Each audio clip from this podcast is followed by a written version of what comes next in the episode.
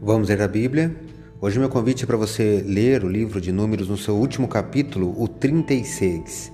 Sou o professor Décio Henrique Franco. Este podcast acompanha a sugestão do projeto Revivados por Sua Palavra, da leitura diária de um capítulo da Bíblia. Vamos juntos nessa jornada.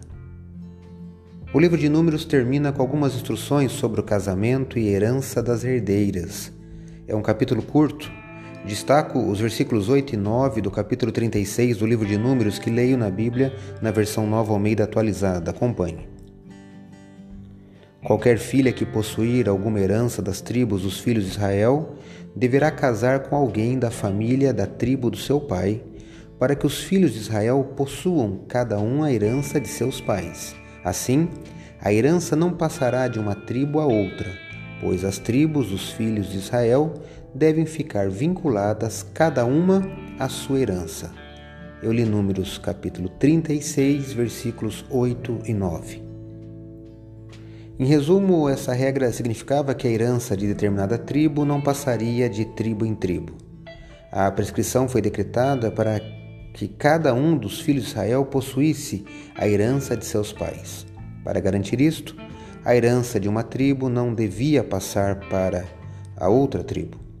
No final do capítulo, veja que todos ali obedeceram às instruções dadas por Deus quanto a este tema. Terminamos hoje a leitura do quarto livro da Bíblia, livro de Números, escrito por Moisés. Neste podcast temos disponíveis todos os comentários de todos os capítulos desde o livro de Gênesis. Tenho certeza que você pôde aprender não só a história e jornada do povo de Deus, mas também com certeza pode tirar lições e aplicações para sua vida espiritual. Este é um dos propósitos desse projeto. Precisamos conhecer a palavra de Deus, mas precisamos também experimentar o poder desta palavra. Faça planos de continuar esta jornada de descobertas no texto bíblico, pois amanhã iniciaremos o livro de Deuteronômio.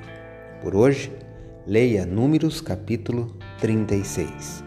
Este foi mais um episódio diário deste projeto de leitura da Bíblia apresentado por mim, Décio Henrique Franco.